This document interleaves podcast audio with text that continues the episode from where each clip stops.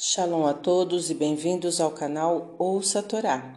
Vamos à terceira aliada para Shá Vai Ri, que está no livro Bereshit, capítulo 48, versículo 17 até o 22. Vamos abrahar? Baruch atah Adonai, Eloheinu melech haolam, asher barabanu mikol hamim venatan lanoit toratu, Baruch atah Adonai, noten hatorá. Amém. E José viu que seu pai colocava a mão direita sobre a cabeça de Efraim e não gostou.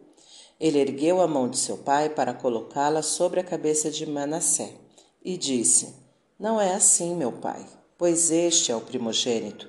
Põe tua mão direita sobre sua cabeça. E Israel recusou, dizendo: Eu sei, meu filho, também ele será um povo e também ele crescerá. Entretanto, seu irmão menor crescerá mais do que ele, e sua semente será uma multidão de nações. E Israel os abençoou naquele dia.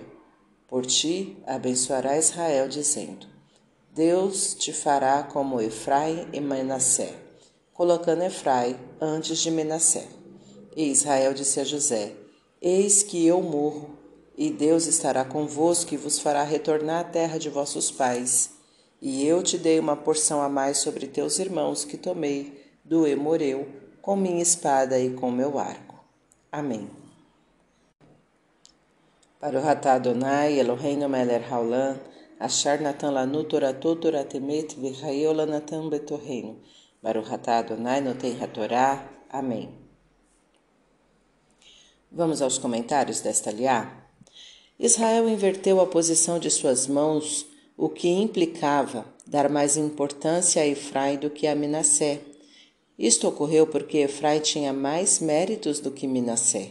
A importância da primogenitura pode ser superada por outros méritos, quando da evocação de bênçãos. Israel ensinou uma maneira de abençoar os filhos e netos, é desejar que Deus os torne como Efraim e Minassé. Isso significa seguir altos valores éticos e morais mesmo em condições desfavoráveis, como em um país repleto de moralidades e paganismo. Devemos cuidar da educação de nossos filhos, pois ter filhos bem educados é uma bênção inestimável. Israel sabia que seus descendentes não viveriam para sempre no Egito, pois a terra a eles prometida por Deus era Canaã, mas garantiu que Deus não os abandonaria, mesmo enquanto eles estivessem ali.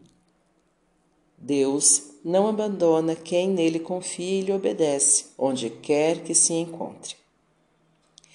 Para refletir, eduque seus filhos de modo a torná-los imunes o máximo possível a influências maléficas no meio em que vivem. Confiando em Deus e preparando o recipiente, esforçando-se para educá-los bem, você poderá obter como conteúdo as bênçãos divinas que lhe proporcionarão filhos exemplares. Para exercitar, folheie os livros e cadernos de escola de seus filhos e avalie o que eles estão aprendendo. Será que estão de acordo com os valores que você considera importante? Faça isso. Tá gostando do conteúdo do canal? Então curta, comenta, compartilha. Se ainda não é inscrito, se inscreve, ativa o sininho e fica por dentro das novidades. Shalom a todos!